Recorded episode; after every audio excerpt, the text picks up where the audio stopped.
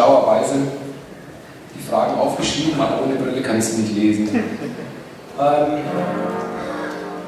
ja, ich denke, die meisten, die hier zumindest sitzen, werden den Ulf und den Sascha kennen. Ähm, das Upgrade erschien jetzt ursprünglich im City Verlag ähm, und ist jetzt zu Crosscult gewechselt. Ähm, die, die Gründe dafür, ja, interessieren uns eigentlich gar nicht so richtig. Wir auf jeden Fall sind wir froh, irgendwie, dass das Upgrade jetzt bei einem richtig coolen Comic-Verlag erscheint, der sich um tolle Ausgaben bemüht, ähm, ähm sodass es richtig schön präsentiert ist. Das finde ich schon mal gut. Und ja, dann zurück zum Anfang. Mal die Frage, seit wann kennt ihr euch denn beide schon? Weil ihr seid so ein richtiges Team, ihr tretet immer zu zweit auf und man hat das Gefühl, ihr werdet Zwillinge, oder? ja, seit 1997 kennen wir uns. So lange schon? Ja, schon. Das ist aber schon ein Jahr vorher, wo ich mal bei Mosaik war. Und aber, aber über was kennt ihr euch? Kennt ihr euch ähm, aus, ähm, aus Dresden kommst du? Ich komme aus Dresden. Und der Ulf? Ich komme aus Kreiz, Thüringen ist das, aber ja, und wie habt ihr euch dann da kennengelernt? Ja, ich habe das Thema Kunst oder? Nee, ich habe da schon lange bei Mosaik gearbeitet. Also. Ach so, also du hast bei Mosaik gearbeitet und der Ulf kam dann dazu als, Sascha, als, äh, der Sascha kam dazu als Neuling. Und also ich war seit 93 bei Mosaik und Sascha kam 97 oder? Und ihr habt euch einfach super verstanden und seitdem ja, klar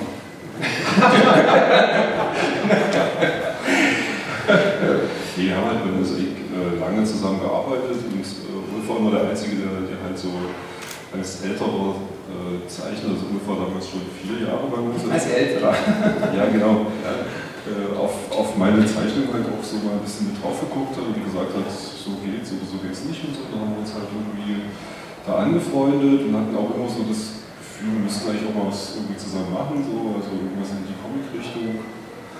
Und da gab es halt immer wieder irgendwelche Ideen, so, die aber dann sich alle zerschlagen haben.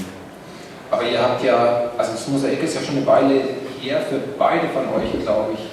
Mhm. Ähm, ihr seid ja irgendwann weggemacht, weggegangen und gemacht. Nein, wieder bald wieder. rüber gemacht. Die Selbstständigkeit rüber gemacht. Ja, dann, äh, ähm, dann Du hast dann irgendwie ein Knacks-Magazin weitergezeichnet?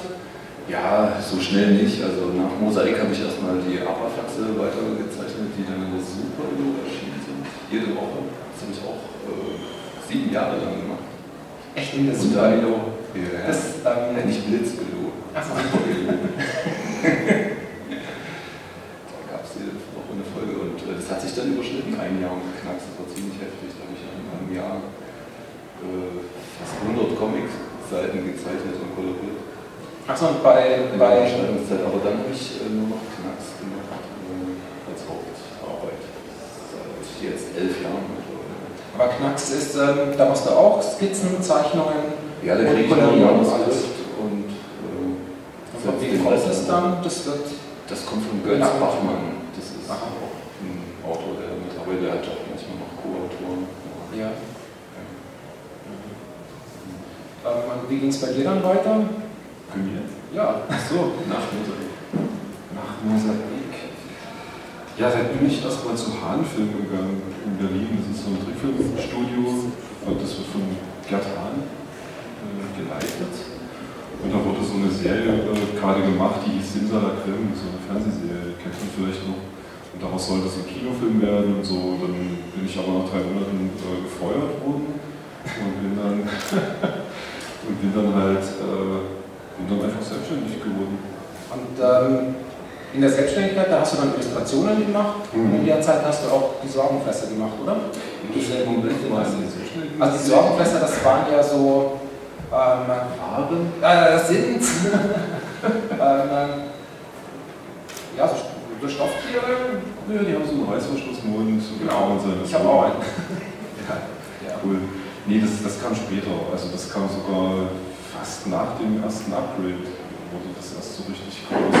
Nee, also ich habe in der Selbstständigkeit einfach ganz viele Werbeaufträge gemacht, viele Werbecomics gezeichnet und so, habe dann angefangen an Sonja zu arbeiten, was aber auch nichts geworden ist und so. Also es gab halt tausend Fehlschläge und so.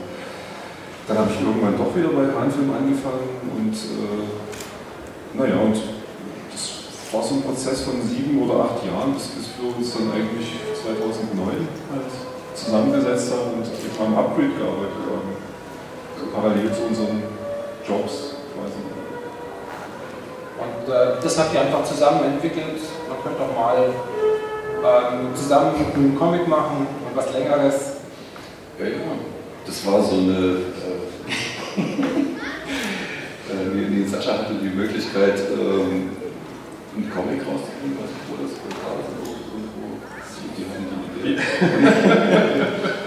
Die Geschichte erzählen bist du. Das ist ja wieder unser Medium wissen, Ja, ich weiß gar nicht, was überhaupt dran Das stimmt. schon so oft erzählt, aber Also es war wohl irgendwie so, dass mich jemand gefragt hatte, du nicht mal einen Comic machen für uns? Ich glaube, es war der Karlsson Verlag, aber so ganz sicher bin ich mir nicht mehr jetzt.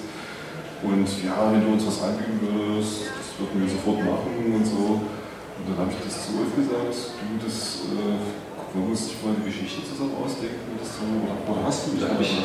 Genau so, das heißt, hast du nicht schon eine Geschichte auf Lager, so, dass ich die gleich mal zeichnen kann? eine Zauberschublade geöffnet. Und da lag so ein Skizzen, ein Notizbuch. Und äh, war so eine kleine äh, Zusammenfassung von der Story drin. Äh, da ging es um einen Jungen und einen alten Mann. Und der Junge, der hat sich Musik runtergeladen aus dem Internet. Also das war so eine, äh, auch schon so eine etwas krude Science-Fiction-Geschichte eigentlich. Aber das war so der Grundstock. Davon ist kaum noch was übrig, außer so eine ungefähre Figurenkonstellation. Aber das war die die Basis für das Abgehört. Ja, und dann äh, haben wir das so ein bisschen ausgearbeitet, die Idee, die hat dem Carsten Verlag nicht gefallen. Und dann haben wir gesagt, ach so, äh, müssen wir uns halt noch was anderes ausdenken. Und, äh, und dann haben wir uns halt das Upgrade ausgedacht. Ne? So. Ja, ja, die Story war erst etwas anderes. Es hieß der Download. Aber das Hauptthema war halt Musik und es hat, äh, also man hat so ein paar Parallelen gesehen zu Uli Österers äh, Hector Opera, die uns dann auch aufgefallen sind. Und dann haben wir die Geschichte komplett umgearbeitet und dann ist das das Upgrade. Genau, und dann haben wir, und das war, also das alles ist eigentlich so ums Comicfest die in München 2009 passiert. Ne? Und 2011, beim, also zwei Jahre später, haben wir dann so einen Flyer irgendwo gedruckt, wo dann drauf stand, äh, im Frühjahr 2012 erscheint das Upgrade und so. Und wir hatten aber noch gar keinen Verlag und wir wussten eigentlich auch gar nicht, ob das da wirklich erscheinen wird. Und diesen Flyer haben wir halt überall ausgelegt, so, so über das ganze Festival verteilt, riesige Mengen an, an, an, an Flyer verteilt. Damit haben wir uns so eine Terminfessel selbst Ja, genau. gelegt. Das wäre ganz gut, ja. Ähm, aber ihr hattet, das habt ihr alles selber finanziert erstmal Ja, ja. und ähm, dann habt ihr übers Jahr einen Verlag gesucht und das hat scheinbar nicht so geklappt und dann seid ihr zur City gegangen, oder? Nee, doch, also die Verlage haben, die sind ja zu uns gekommen, wegen des Flyers eigentlich nur, die kannten ja gar nicht. Sie hatten nur den Flyer gesehen, ja, das, ja, das drucken wir. Und die gesagt, aber das ist doch noch gar keine Geschichte äh, fertig. Da, das ist doch egal, äh, das, das wird schon gut. Und, so, und, dann, und dann haben wir aber gemerkt, naja, die Verlage, die uns da gefragt hat, das waren halt solche, das waren schon gute Verlage, aber die hatten hier so Graphic Novels im Programm und so. Und wahrscheinlich durch das DDR-Thema, was auf dem Flyer schon relativ klar rüberkam, hatten die sich so vorgestellt, das ist eben so eine DDR-Thematik und so, und so traurige Menschen, eben irgendwo auf, die nächste Demonstration warten und so. Und dann haben wir irgendwie schon gemerkt, nee, das passt da nicht so richtig rein. Und, äh, und die City hat sich aber auf dem, äh, also die waren da auch auf dem Comic Festival 2011. Und die haben sich dann auch genauso gemeldet. Das lief dann über Phil, den äh, Berliner Comiczeichner und, und Komiker. Und der hat dann halt gesagt, mach das doch. Also der, ist- der geht halt bei der City oder ging damals ein und aus. Und war also der, was der Hauszeichner. Und der hat zur City gesagt, mach das doch mal, das ist bestimmt ein cooles Ding. Das hat auch so ein bisschen Berlin-Bezug und so. Und das würde, würde zu euch passen als Verlag. Dann hat die City das gemacht. Ja, ja, okay, gut. Und äh, das, ja, gut, das ist jetzt Thema. gut, sind wir weg. Ähm, aber nochmal zurück zu, zu der ganzen DDR-Geschichte. Ähm, es ist schon sehr auffällig, dass ihr sehr viel äh, DDR-Themen macht, einfach von der Ästhetik, nicht bloß Hommagen an, ähm, an Mosaik und auch an den Zeichner, Hans Hegen, ähm, sondern das, das hat einfach eure ganze Kindheit geprägt und äh, ihr lasst da sehr, sehr viel einfließen. Das merkt man einfach, wenn man die Bände liest. Und ähm, ich glaube, da sind sehr viele Sachen, die ihr selber erlebt habt und zum Teil wahre Geschichten drin. Gibt es da irgendwie Beispiele? Ja, bietet sich ja eben auch an. Und wenn man es selbst erlebt hat, kann man was dann darüber erzählen. Also wäre Quatsch gewesen, wenn man es jetzt einen Jugendlichen aus der BRD als Haupthelden ausgesucht hätten. Hätte das nicht so Hand und Fuß, wenn man alles recherchieren muss. Aber so weiß man dann viel und weiß auch so Sachen, die man vergessen hat, weiß man, wo man recherchieren muss. Hm. Ich fand halt im ersten Band den Abschluss irgendwie total, musste ich total loslachen, ähm, weil da gab es ja diesen älteren Ronny Kneusel, der dann also schon erwachsen ist und ähm, äh, seine DDR-Zeitschrift abonniert hatte und die ist dann aber eingestellt worden und in Super Edo oder Blitz Edo Coupé, Coupé äh, Magazin umgewandelt worden, die Abos und daraufhin hat er sich dann Fenster gestürzt. Ich, ich musste einfach so lachen, weil das eine ja irgendwie so eine diese Zeitschriften ja gar nichts miteinander gemeinsam haben und dass diese Abo-Fritzen dann praktisch den Leuten einfach so eine halbe Sex-Zeitschrift irgendwie zugeschickt haben, so, das habt ihr jetzt hier. Äh, also das war dann einfach besetzt damit. Also das, und ich glaube, man ist auch davon ausgegangen, dass sich die Leute halt auch darüber freuen. Also das, das neue Leben war ja so eine, so eine Jugendzeitschrift, ne? das, da ging es ja, um, da ging es um Musik. Gab es auch so eine Art Dr. Sommer, Dr. Bornemann, hieß der da.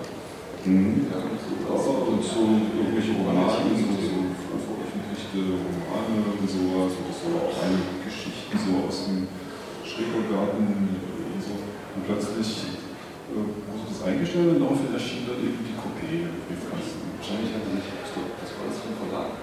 Das weiß ich nicht mehr, nee, das ist nicht Das ist möglich. Ich weiß nicht mehr. Jedenfalls der Verlag, der hat sich wahrscheinlich gedacht, so die, äh, die Ostler, die haben jetzt direkt nach der Welle die ganzen Pornoläden gestürmt. da bieten wir denen sowas an sicher ausbauen Klientel. Der Name Neues Leben hatte, hatte halt äh, auch in dem Moment einen besonders hohen Bedeutungsgehalt an der Stelle. Das neue Leben da eben gerade, das sollte ja eigentlich kommen, aber wenn, das ist ja auch, das ist das auch was gekommen, ja, aber aus der Sicht von Ronny Kneusel kam das eben irgendwie nicht so richtig. Ja, das Heft hieß Neues Leben und dann das äh, in einer kurzen Zeit auch in einem größeren Format gebracht, so in der Endphase hieß das neue Leben. Ja. Aber es waren nur ganz wenige Hefte. Ähm, aber ihr habt ja, also die, die Geschichte im Upgrade, die ist ja auf verschiedenen Ebenen, Zeitebenen. Und da habt ihr einmal die Vergangenheit, mhm. die Jugend von Ronny Kneusel und sein Umfeld. Mhm. Ähm, das ist immer in, äh, in sehr sonnigen, warmen Farben, sehr Gelbtönen gehalten. Ähm, das ist eigentlich so eine Welt, in der man sich total wohl fühlt, die man eigentlich auch nicht verlassen möchte, die richtig, in der man sich geborgen fühlt einfach. Ähm, der Mosaik-Magazine rumliegen und äh, sonst und, und, auch viele andere DDR-Design-Sachen, die sehr schön, die eine sehr schöne Ästhetik hatten, äh, sind die mit eingebaut. Ähm, und dann gibt es eben die Ebene, wo dieser Ronny dann größer ist, der erste DDR-Superheld praktisch, der dann mit seinen Fähigkeiten Menschen vom Osten in den Westen teleportiert da ist das alles dann eher ein bisschen Grautönen, ein bisschen finsterer gezeichnet. Mhm. Spielt bei Nacht. Da kommt dann der Knacks halt. Also ich glaube, der Ronny, äh, der sieht seine Kindheit selber, wie viele ja eigentlich aus der DDR, glaube ich, völlig unbe unbefleckt. Also es war einfach eine, eine, eine, schöne Zeit, trotz der ganzen Geschichten mit Pioniere und FDJ und so. Das, war, das hat man als Kind irgendwie völlig ausgeblendet. Das spielt eigentlich keine Rolle. Das war irgendwie bloß hässlich als wieder halt jetzt auf dem, auf dem Schulhof. Und das hatte irgendwie aber kein großes Gewicht. Die Kindheit selber war eigentlich war, war halt trotzdem gut. Und als Jugendlicher meistens, ne, du hast es ja noch mehr miterlebt, kam dort eben so der erste Knacks, dass man gemerkt hat, äh, ja, irgendwie ist es auch nicht so gut hier. Jetzt setzt du dann noch so eine Sättigung diese gleichen Parolen in der Zeitung und in der Schule und Unterricht. Das hat ihn dann schon genervt auf Dauer. Mhm. So als, als Kind war das noch nicht so. Klar, du konntest dir das, das System dann auch schon ein bisschen durchschauen, so als, als Anfang 20-Jährige. Man hat ja auch so, über ne? die Erwachsenen zu reden. Genau. Und am Ende ist eben für Ronny dann nach der Welt ist, ist irgendwie gar nichts mehr übrig. Also weder seine Kindheit, kann er sich auch nicht mehr so gerne erinnern, weil die hat ja so nichts geführt, irgendwie so aus seiner Sicht halt. Ne? Also das ist jetzt nicht unsere Sicht, das ist die Sicht von Ronny Kneuse. Und der, der steht im Prinzip als Figur für viele, die so nach der Wende irgendwie dann in so ein Loch gefallen sind und eigentlich die Möglichkeiten, die sie haben, gar nicht, gar nicht wirklich erkannt haben, sondern die irgendwie weder glücklich waren noch, noch äh, ja, irgendwie unglücklich. Die waren in so einer Zwischenwelt gefangen. Und viele sind auch nicht mehr rausgekommen. Die sind dann wirklich auch bis zum heutigen Tag unglücklich darüber, dass das überhaupt passiert ist und wieso ist da die Welt bloß passiert. Ja gut, es ist doch ein bestimmtes Alter, glaube ich, was sich in der Sache arrangiert hat. Ähm, äh, die konnten dann einfach nicht mehr Fuß fassen. Äh, Nee. Wobei Ronny Kneusel ja jünger ist. Der ist 26 erst so Ende. Er hätte das schaffen können. Könnte, hätte da noch einiges noch schaffen können. Ja. ja. Naja, aber es ist ja erst der erste Band, wer weiß, was der alles noch schafft. Ne? Ähm, äh, ihr habt gesagt, auf zehn Bände ist die Sache angelegt. Mhm. Und ähm, sind die schon so äh, vorausskizziert? Habt ihr das schon als aufgeschrieben vom Text her? Oder Im Geiste grob fertig. Also auch Mrs. Rowling hat ja dann das Ende in den Safe gesperrt von Harry Potter und, ähm, und niemand wird es sehen. Und, aber ihr habt es schon ganz klar. Wir haben so für jeden Band so ungefähr so eine kleine Zusammenfassung gemacht, was da passiert. Aber wir arbeiten das immer erst konkret. Also es werden nicht neun und nicht elf, sondern zehn. Es werden erstmal zehn, aber das, das weiß man natürlich nie genau. Vielleicht werden es auch mehr. Also wir haben immer wieder versucht äh, zu sagen, das muss doch auch mit acht Bänden gehen sieben oder so, aber es ging nicht. Also wir haben dann immer wieder, wenn wir neu aufgeteilt haben, gemerkt, ja, es werden dann doch wieder zehn. Und, Vor allem, wir merken ja, wenn wir jetzt, wir haben jetzt drei Bände eigentlich fertig und äh, das, es gab immer Probleme, den ganzen Stoff unterzukriegen, den wir dafür geplant Ja. haben, weil dann auch während der Arbeit noch so Mhm. Kleinigkeiten einfallen, die noch unbedingt rein müssen, damit die Sache rund wird oder damit, damit Sachen auch aufgeklärt werden, die vorher passiert sind, die möglichst schnell noch geklärt werden müssen. Also, Mhm. wird immer ziemlich voll. Also, kann sein, dass es dann noch ein 10,5 gibt. irgendwas, Zusatzband. irgendwas noch geklärt werden muss. Wie ist das eigentlich jetzt bei den Neuauflagen hier? Ich habe bloß die alten Hefte. Ähm, da ist hinten drin noch eine Zusatzgeschichte von der Frau Bellmann. Mhm. Ähm, ich, äh, ja, ich habe den Band noch nicht gelesen, weil ich ihn nicht hatte. Hier kommen das die anderen. Ähm, ist es ein Spin-off oder ähm, habt ihr das so reingebracht, weil die Frau Bellmann doch irgendwie ganz gut ankommt? Das ist ja eigentlich mehr so eine Stasi-Frau, äh, die ein bisschen Sex reinbringt, aber eher so in die SM-Richtung, finde ich. ähm, Ja. Also die Frau Bellmann, ja, die Für sich. irgendwie gemerkt, dass sie sich sehr viele Wünsche nach der Frau Bellmann bei Signierstunden und so. Von Männern. Ja, eben nicht. Das ist das Verrückte ist, dass die meisten, äh, dass sich das wirklich Frauen sind. Und, äh, ich, und, und ich dachte, ja gut, äh, also offenbar kommt die Figur gut an und vielleicht sollte man die mal in eine, in eine etwas intensivere Geschichte mit einbauen, wo man eben auch ein bisschen mehr mal sieht. Ja, also, und äh, die Von der Frau. von der Frau Bellmann, ist ja, die, ist ja die, die, die Antagonistin sowieso im Upgrade, also die taucht halt immer wieder auf als, als, als der Bösewicht. Aber ja, ich glaube, die Figur, die kommt aus, aus äh, bestimmten Gründen irgendwie gut an bei, bei, bei Frauen. Die ist halt eigentlich ist halt überhaupt keine, also nicht so ein, nicht so ein Stereotyp, glaube ich. Die ist auch, die ist auch schön oder so, so oder irgendwie lieb. Was weiß ich, also die ist halt relativ tough und äh, ja, also die scheint irgendwie sämtliche Fäden, die die Geschichte so äh, spinnt, scheinen bei ihr irgendwie zusammenzulaufen. ich finde hier auch cool. Also. die ist wirklich sexy gezeichnet, muss ich sagen. Ähm, ähm, Ron Kneusel ist ja eigentlich ein Superheld, aber das Upgrade ist an und für sich ist kein Superhelden-Comic, ist ja ein Science-Fiction-Buch. Und ähm, lest ihr überhaupt amerikanische Superhelden-Comics? Die war ja nicht unbedingt eure Jugendzeit. Äh, naja, doch, ich bin schon zu DDR-Zeiten damit konfrontiert worden. Da, wurden schon so heftig getauscht, die andere aus dem Westen hatten. Ich kannte dann auch so in den 80er Jahren so einen Typen, der Beziehungen hatte zu so einer Papiermüllhalde in Grenznähe, wo wirklich vom Westen die äh, Papiermüllberge angeliefert wurden und der kannte den Pförtner da, der das verwaltet hat, der hat dann Comics rausgeschmuggelt und hat die dann verkauft. Und da hatte ich auch so ein paar fantastische Vier, äh, echt und so, so, ich hatte sogar F2. Cool. Aus dem Williams Verlag. Ja. Äh, teuer. Und äh, ja, das hat also so diese Jack Kirby-Sachen, also die mich dann schon sehr fasziniert. Und das so setzt sich dann auch so fest, also so wie das erste ist. Obwohl vorher hatte ich auch schon, ich hatte schon mal ein Superman-Heft in meiner früheren Schulzeit. Wow. Und Familie Feuerstein. weil wir so bei Einflüssen sind, ähm, ja, also ich, die, die aktuellen Superhelden-Comics oder die seit den letzten 10, 15 Jahren haben die ja gute Farben. Früher waren es ja immer so sehr, sehr grob koloriert. Aber von der Farbtechnik äh, ist es schon immer ganz interessant, was die machen. Und die haben auch viele Experimente, viele verschiedene Koloristen.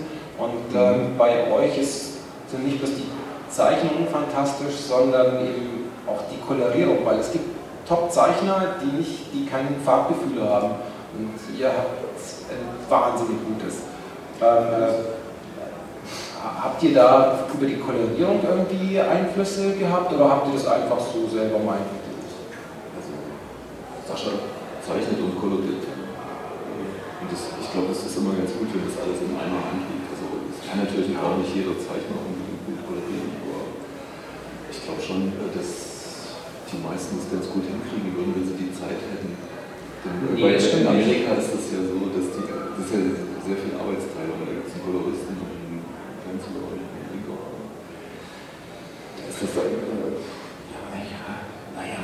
Es, es hat sich natürlich gesteigert in den letzten Ich glaube auch, dass, dass man, also ich, äh, also was auf jeden Fall stimmt ist, wenn, das, wenn alles aus einer Hand kommt, Sachen meistens besser aussehen. Also, weil dann hat man nicht das Gefühl von mehreren Arbeitsschritten, die so aufeinander gestapelt werden, sondern als, man, man sieht es auch als Betrachter als ein äh, Prozess irgendwie an oder als das, als das Ergebnis quasi von einem künstlerischen Prozess und da gehören die Farben halt genauso mit dazu wie eben die Zeichnung auch. Und ich habe mich da halt so reingearbeitet. Ich habe einfach immer meine eigenen Sachen quasi koloriert, also seit ich selbstständig bin und, eben halt die Illustration mache, wie es eben bei vielen Selbstständigen ist.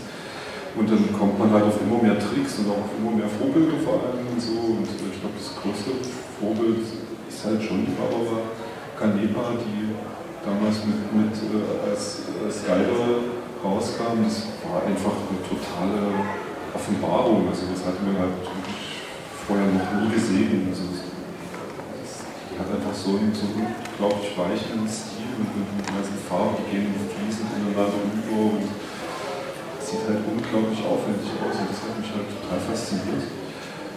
Ja, und dann äh, genauso auch die Farben äh, aus den alten Mosaikheften, also speziell die Hannes Hegenhefte, die, die eben auch alle so koloriert sind, als ob das irgendwie alles aus einem Guss ist. Es sieht immer aus wie, Szenen aus so einem Trickfilm irgendwie. Sieht alles total geschmackvoll aus und so. Und ich mag auch eigentlich ganz gerne flächige Farben, auch wenn man das vielleicht gar nicht so sieht. Äh, der äh, Dornröschen-Film zum Beispiel von Walt Disney ist auch so ein, so ein Vorbild für mich, also wie der farblich gestaltet ist und so, wie die Figuren da irgendwie also es sind ja wirklich reine Farbflächen eigentlich ohne großartige Schatten, die halt vor diesen krass aufwendigen Hintergründen äh, agieren und, ich versuche halt auch solche Kontraste irgendwie zu, zu schaffen. Also einfaches äh, gegen aufwendiges Setzen und so. Man kann mit der Farbe natürlich auch die Geschichte sehr unterstützen. Also wenn das jetzt ein fremder Kolorist macht, der zum Beispiel den Text gar nicht liest, da kann es auch nach hinten losgehen. Ich erinnere mich mal an so eine Szene aus so einem Mickey Mouse, wo äh, Tick, Trick und Track Handwagen ziehen und sagen, das schön, dass uns Donald seinen roten Handwagen geliehen hat und dann sieht er gelb aus. Ja, ja. Das ist irgendwie ja. Chinesen oder der Teufel. Okay, das sind so Extreme. Ja, das ist halt auch das.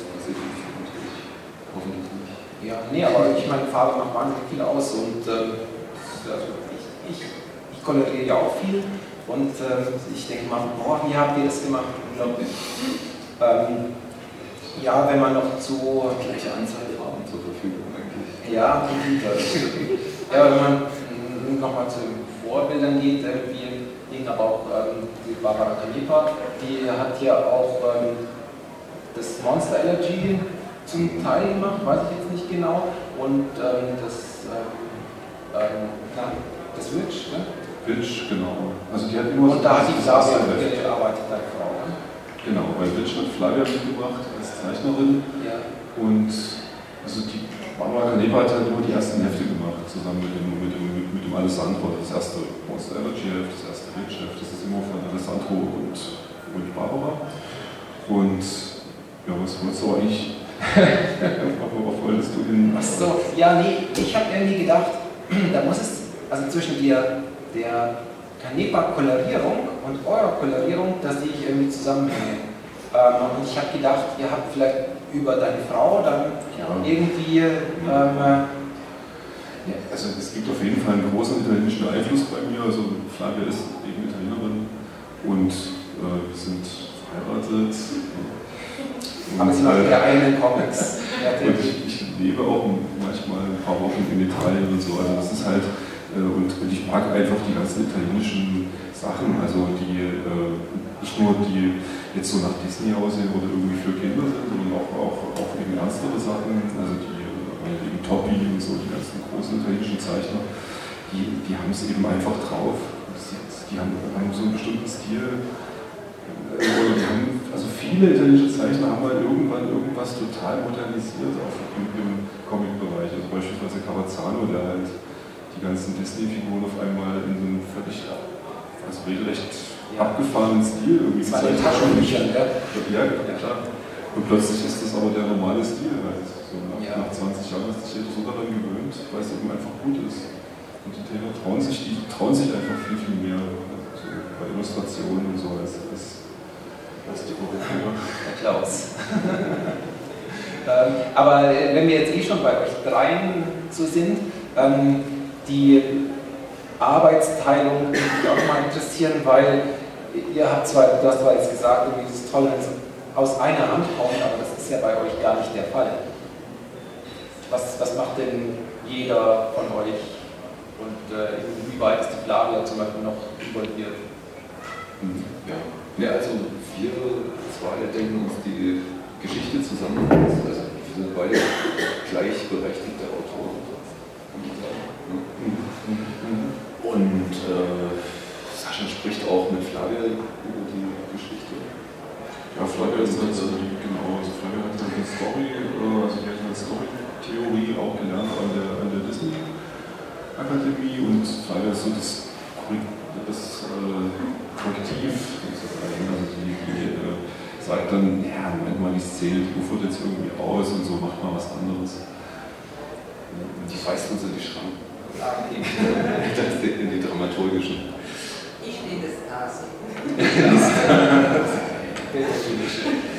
Naja, äh, sag mal, fiel mir jetzt bis gerade so ein, äh, noch, ähm, wie ist denn das vom Storytelling her?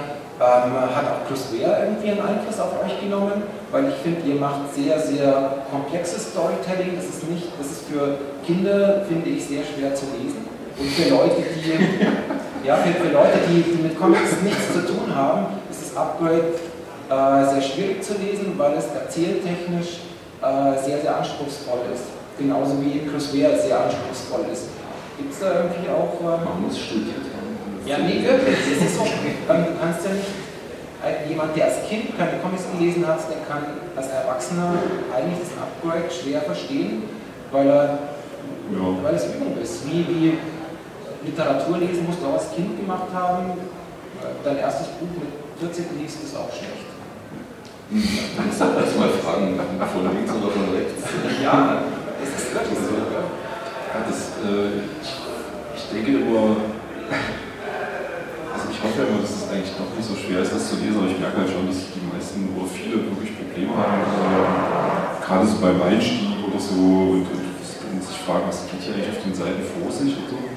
Äh, aber ich glaube, wenn man sich eine Weile damit beschäftigt, kommt man eigentlich auch ganz schnell dahinter, wie es halt funktioniert. Es gibt halt immer mehrere Ebenen, aber die legen wir gar nicht unbedingt so richtig bewusst an, sondern die sind dann eben scheinbar irgendwie drin.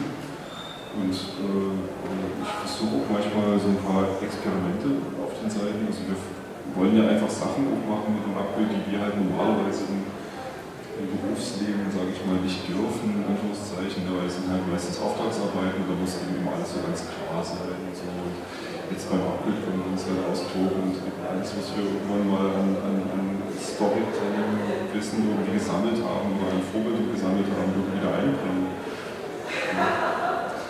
Aber ähm, eben noch zur Arbeitsteilung ist so, also ähm, du bringst ja dann auch mehr so, auch so grafische Elemente rein.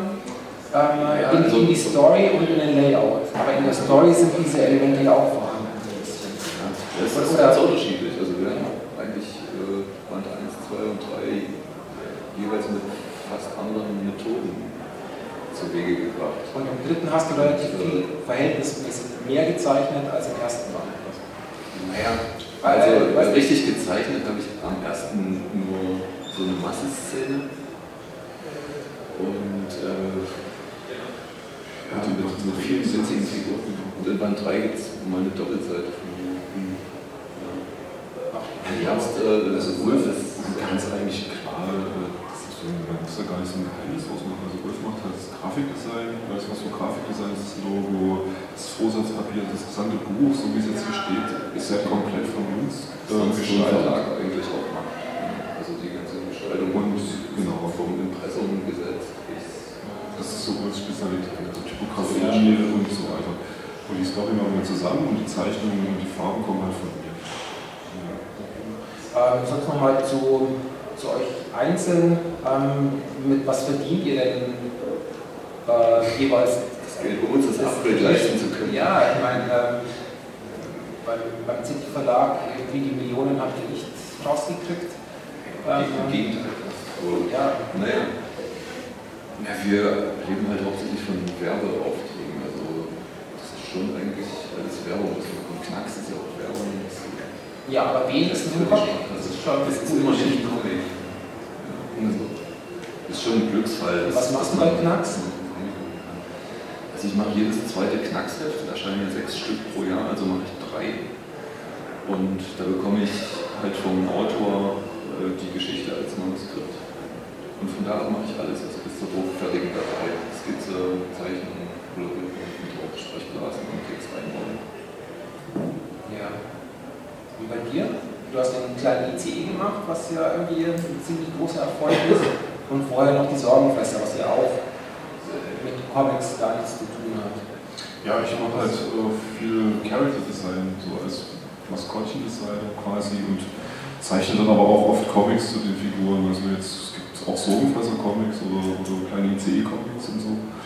Und davon lebe ich Und bei den, äh, bei den Sorgenfressern, wo liegen da eigentlich die Rechte? Habt ihr die abgegeben komplett? Oder? nee, die Rechte sind schon bei Hahnfilm. Also das ist ja logisch, weil das ist ja eine Auftragsarbeit gewesen. Und äh, Gerd hat mir dann aber auch, also ich kriege schon auch Prozente von den Verkäufen und so. Das ist schon okay. Ja. Und was ich auch die letzten Jahre immer gerne angeschaut habe, das war das GeoD-Magazin, habe ich mal geguckt, äh, ob du drin bist. Das fand ich auch sehr, sehr tolle Zeichnungen auf jeden Fall. Das macht echt immer viel Spaß. Ja. Da kann man auch immer, immer wieder irgendwie neue, neue Stile ausprobieren und so, weil, die, weil das eben auch einfach manchmal äh, regelrecht äh, danach schreit, so bestimmte Storys halt. Wenn es jetzt ins alte Griechenland geht oder so, dass man eben so ein bisschen was, äh, so ein griechische Elemente mit einbaut, Muster und so. Ja, und äh, ist, also ich glaube, Guerilla ist, ja, ist eigentlich immer so ein Entspannungsjob irgendwie. Kann man sich schön austoben. Aber dein Hauptjob ist gerade der kleine ICE für die Bundesbahn. Genau, das wird auch wirklich noch auf ein paar Jahre wahrscheinlich äh, so bleiben. Ähm, äh, kann man dazu noch ein bisschen mehr sagen, weil es eigentlich eine große Sache ist, finde ich. Ja, was machst du da? Alles, alles, alles. Ja, es gibt, da gibt halt so viel äh, zu tun. Also es kommt wohl in den nächsten Jahren immer wieder zu jedem Zug, den die Deutsche Bahn eigentlich hat, kommt wieder so eine, so eine Figur raus. Äh, weil die Bahnabteilungen, das ist ja so unterteilt, der, der äh, Deutsche Bahnkonzern ganz, ganz viele kleine Abteilungen und, und jede Zugart, sage ich mal, hat wieder, ist eigentlich eine, wieder eine kleine Firma in sich. Also da gibt es halt die ICE und die, die Regionalzüge und die, die äh, Interregios, oder äh, die ICs und so weiter. Und, diese Abteilung, die haben halt einen kleinen ICE gesehen und haben dann eben gesagt, ach, das, wieso, haben, wieso ist das bloß äh, für den ICE? Wir wollen, auch, wir wollen halt auch solche Züge haben. Und so ist es dann eben, wird es jetzt langsam immer größer. Gibt es halt eine eigene Homepage und so und äh, die, die Comics erscheinen in dieser Leselog und es gibt auch immer diese Spielzeuge dann dazu und so weiter. Also es wird ein riesen Ding, glaube ich, in Zukunft. Und äh, an, an den Job bist du dann bist, bist du über andere Zeichner gekommen, oder? Was war das? Naja, das äh, lief über den Joscha Sauer von Nicht Lustig. Also der Ja. kennt wiederum Leute in der Deutschen Bahn, die sind ja alle da in, in äh, Frankfurt. Und, äh, und da war eben die Idee relativ, das lag halt relativ nah, dass man mal was für Kinder macht, weil die Bahn eben eigentlich was ist, was viele Kinder fasziniert, so mit dem Zugfahren und so. Und die Deutsche Bahn hatte aber irgendwie kein richtiges Kinderthema. Und so ist es dann eben entstanden und er selber hatte aber keine Zeit dafür und so wollte das nicht machen und ich habe das dann halt gemacht. Ich finde es eigentlich ganz schön, so, dass, dass in der deutschen Zeichnerszene das so ein bisschen auch umgereicht Ja. wird. So. Ähm, das funktioniert ganz gut, habe ich gemerkt immer. Mhm. Ähm, nochmal zum Upgrade. Es hat ja auch viel mit dem Thema Musik zu tun. Ähm, wie, was hört ihr denn für Musik, wenn ihr arbeitet? Oder ich höre zum Beispiel gar keine mehr seit ein paar Jahren. Ich kann es irgendwie nicht mehr. Ich, ich weiß nicht. Früher habe ich nur laut Musik gehört beim Arbeiten und mittlerweile kann ich es nicht mehr. Ja, ich habe auch früher viel mehr Musik gehört beim Arbeiten. Also jetzt höre ich noch, wenn ich am Computer arbeite und ich koloriere oder so, höre ich noch Musik dabei. Aber beim Zeichnen höre ich hauptsächlich Hörspiele und sowas. Naja, na gut, da muss man sich ja auch ein bisschen Also wenn man sich erstmal konzentriert, Ja. ich vorzeichne, aber wenn ich die Tusche mache oder so, dann kann ich da schon andere Sachen dabei haben. Und oder was hört ihr da? Oder, oder, weil, weil das Ja, Thema Musik spielt ja auch vom Stil her ein bisschen eine Rolle bei euch. Also das ist nun wieder ganz spezielle Musik. Das äh, New Order spielt eine gewisse Rolle in den Zitaten, die da auftauchen. Manchmal, weil das gerade sehr gut passt. Und ansonsten sind Brian Wilson und die Beach Boys da auch ein, äh, ein großes Vorbild, beziehungsweise ähm, der, der Cosmo-Schleim, der Musiker, der amerikanische Musiker, der ist so ein bisschen angelehnt an die Figur von Brian Wilson. Der hat so eine, so eine gewisse Parallele.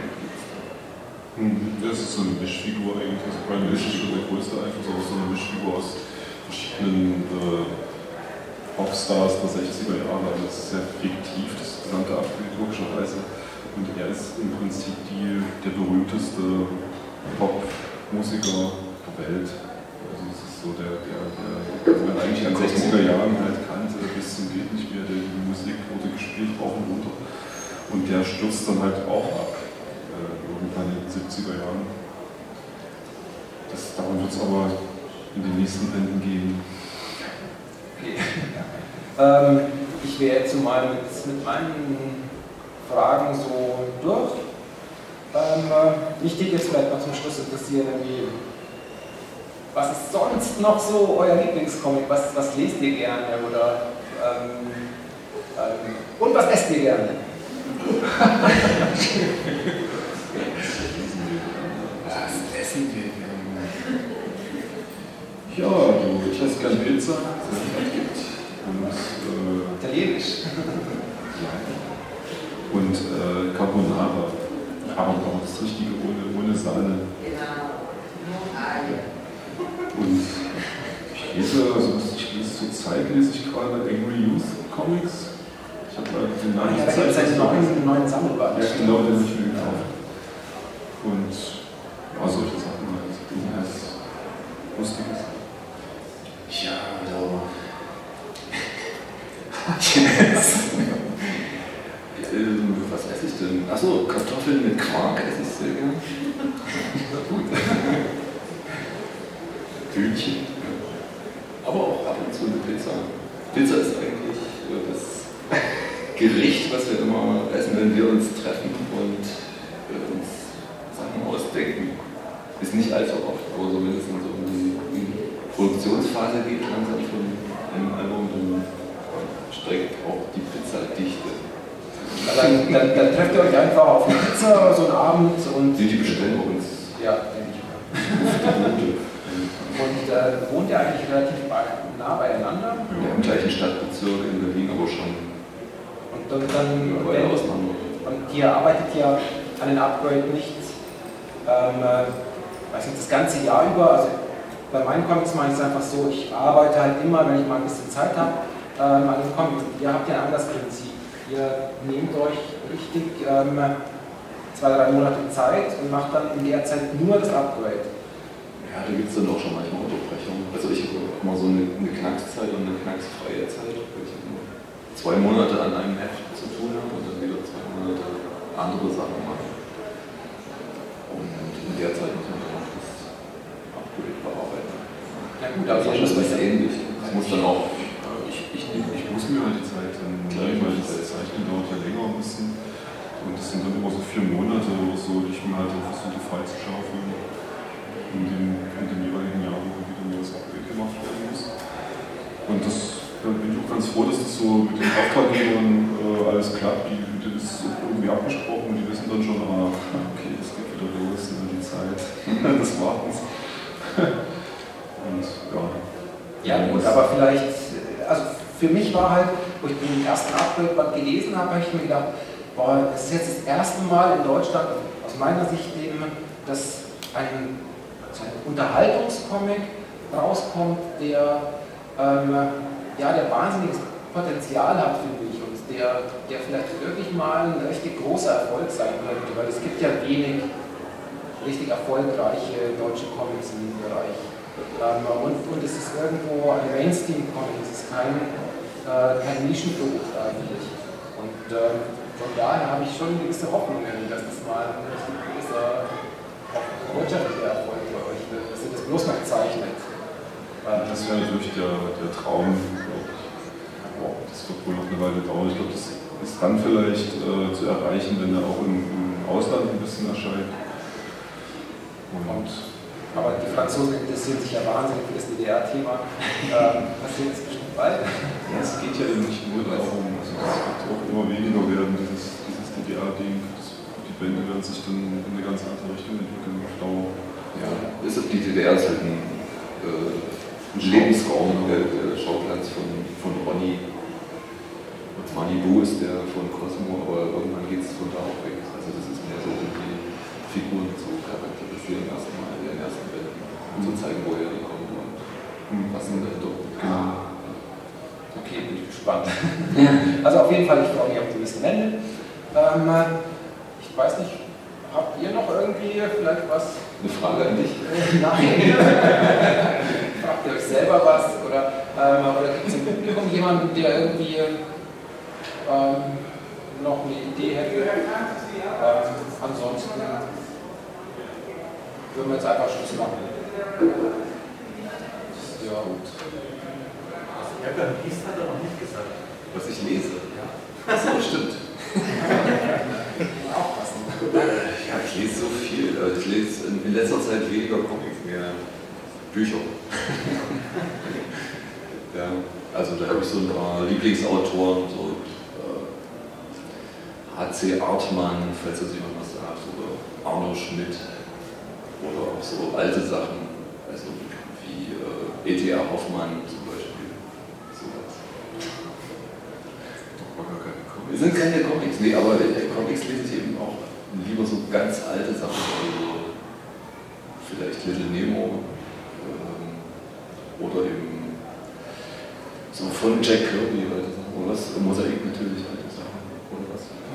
Popeye, genau, Ja, das sind diese großen Bücher rausgekommen, ne? Die, die großen.